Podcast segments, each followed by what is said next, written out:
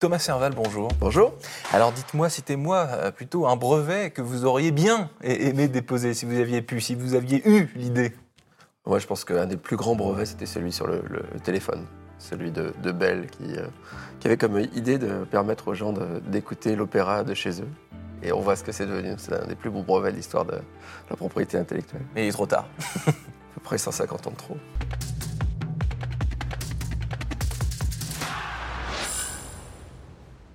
Bonjour à tous et bienvenue au Talk Décideur du Figaro avec aujourd'hui euh, Thomas Serval, patron de Barracoda, qui n'est pas euh, un bistrot à la mode, hein, comme on pourrait le, penser avec euh, ce nom, mais un champion français de la MedTech. Alors vous avez un objectif, c'est de connecter absolument tout à la santé, à notre santé. Ce que je résume bien, c'est de connecter tous les objets de la maison et ailleurs, d'ailleurs, au bureau, peut-être aussi à notre santé personnelle. Alors, on est plus modeste, même si on a des grandes ambitions. En fait, on voudrait surtout connecter les objets du quotidien dans la salle de bain.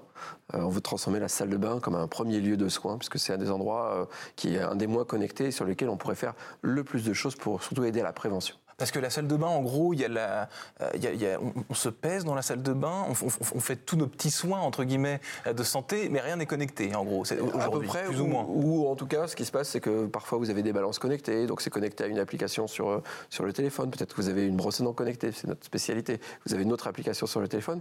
Et en fait, on sait que les utilisateurs, ils ont très peur pour leur vie privée dans la salle de bain. Et donc, à chaque fois que vous amenez votre téléphone, vous êtes quand même en train d'amener euh, des oreilles ou des caméras malveillantes. Et donc, en fait, on pense que faire ça bien, c'est une manière à long terme d'aider euh, les personnes âgées à vivre plus vieilles euh, chez elles euh, et en meilleure santé. Connecter la salle de bain, c'est connecter un lieu intime, en gros. Exactement. Et on ne peut pas le faire n'importe comment parce que c'est un des lieux les plus sécurisés, mais c'est aussi un des lieux les plus intéressants si on s'intéresse à la prévention, puisque vous êtes dans votre plus simple appareil, vous êtes là pendant une heure, vous êtes dans une certaine intimité, donc vous avez la possibilité de prendre soin de vous.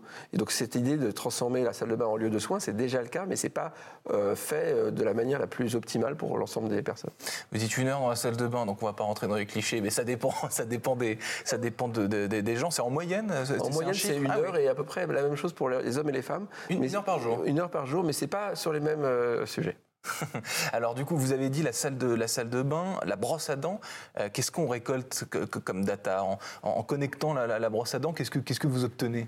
Alors euh, Barracoda a inventé avec une sociétés qui s'appelle Colibri en 2014 la première brosse à dents connectée qui permettait de savoir si on s'était bien brossé les dents. En fait, on est capable, à partir de l'analyse du mouvement de brossage de dents, de savoir si vous avez oublié des zones dans la bouche et donc après de vous les signaler pour éviter que demain se forme des carentés.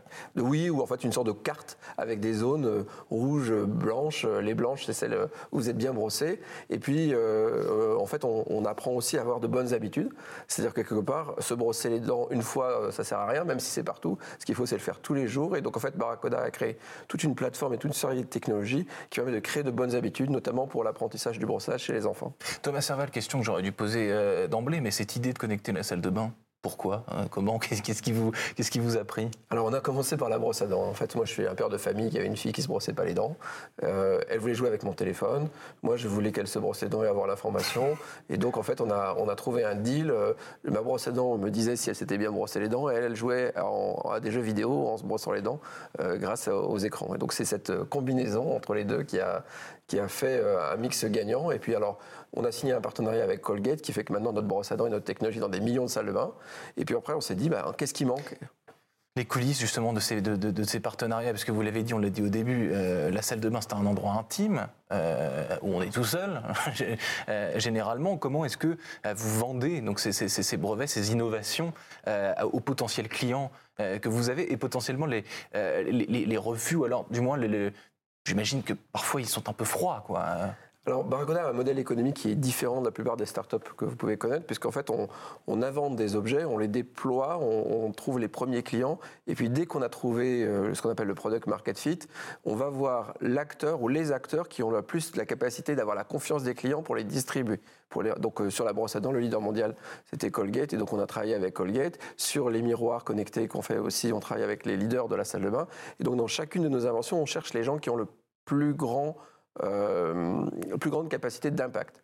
Et alors après, par rapport à l'acceptation par les utilisateurs, en fait, on a toute une méthodologie autour de l'innovation qui est qu'on présente des objets dans un salon qui s'appelle le CES, on voit si les gens aiment ou pas, puis après on travaille avec les 1000, 2000 premiers consommateurs. Là, par exemple, on a inventé un, tapis de bain connecté qui s'appelle B-Balance, qu'on est en train de livrer à nos 1000 premiers clients, et c'est avec eux que le dernier mal se fait. Est-ce que, par exemple, euh, ma femme accepte d'être pesée en même temps que moi? Est-ce que, euh, finalement, dans la salle de bain, euh, ce ne sera pas mes enfants qui vont l'utiliser? Comment je vérifie que j'ai bien la donnée de moi qui, qui suis en train de, de perdre du poids Exactement. Et, donc, en fait, toutes ces problématiques, et c'est ça qui est intéressant dans le domaine de la prévention et la santé, en fait, tout le monde est intéressé à ce que ça marche. Il n'y a personne qui a intérêt à ce qu'on n'y arrive pas.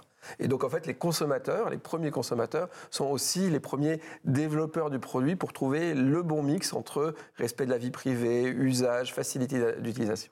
Thomas Serval, il y a un écueil, enfin, je, trouve aussi, euh, dans cette société où on veut tout connecter. Est-ce que vous pouvez, vous, enfin me garantir peut-être pas, mais en tout cas, est-ce que vous étudiez cette question Parce que 100% euh, connecté, euh, c'est pas forcément utile. C'est-à-dire que connecter un grille-pain, par exemple, ça n'a pas grand intérêt. Est-ce que la connexion de ces outils du quotidien, c'est quelque chose que vous étudiez en amont? Est-ce que on réfléchit bêtement, j'allais dire, mais euh, est-ce que, bah voilà, connecter un tapis de bain, etc. Est-ce que ce sont, des choses utiles Surtout, j'imagine qu'ils vont, vont servir ou pas. Alors, c'est au cœur de notre réflexion. En fait, on n'invente rien euh, gratuitement. En fait, on part du problème. Donc, par exemple, si euh, les gens se lavaient les mains sept fois par jour, euh, il y aurait 90% des maladies qui disparaîtraient. Ça doit être le cas, ça, depuis la crise sanitaire. Les gens se lavent plus, se lavent plus, pas encore assez par rapport à ce qui serait recommandé. Donc en fait, on parle d'un problème de santé publique, on utilise les données de l'OMS, on parle de problèmes euh, lourds. Donc par exemple, la mesure du poids, elle n'est pas faite assez souvent, et, on s'est demandé pourquoi. Ben, en fait, on ne se pèse pas les, on se pèse pas pour deux principales raisons. La première, c'est que c'est compliqué d'aller chercher sa balance, de monter dessus, etc. dans les petites salles de bain. Hein. Et la deuxième, c'est qu'on a peur. La deuxième, c'est qu'on on est déprimé par le résultat.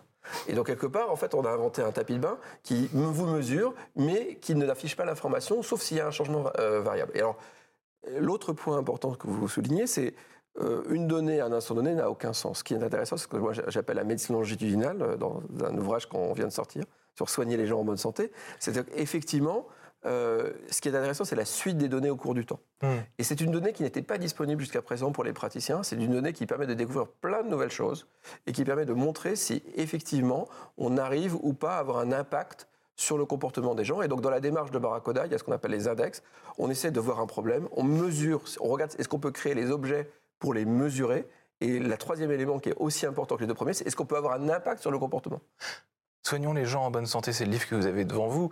Euh, le, titre est de vous ou pas? Oui, oui, tout à fait. En fait, euh, dans le monde, euh, on va dire développé, on est tellement bon en médecine que quand les gens sont malades, on a des médicaments pour leur donner.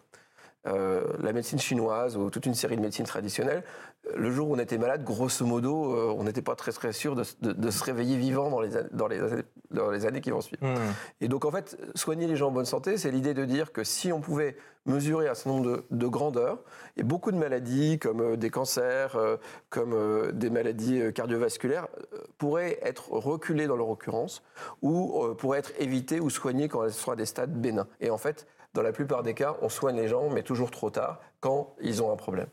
Thomas Serval, donc j'avais noté, euh, je reviens à la toute première question concernant les brevets, j'avais noté que vous êtes à la tête d'une trentaine de brevets en off juste avant de commencer, vous m'avez dit plutôt une cinquantaine. Est-ce que c'est un moteur pour vous, euh, déposer des brevets? Ça vous, ça vous galvanise dans la vie de tous les jours? Vous, aimez, vous aimez ça?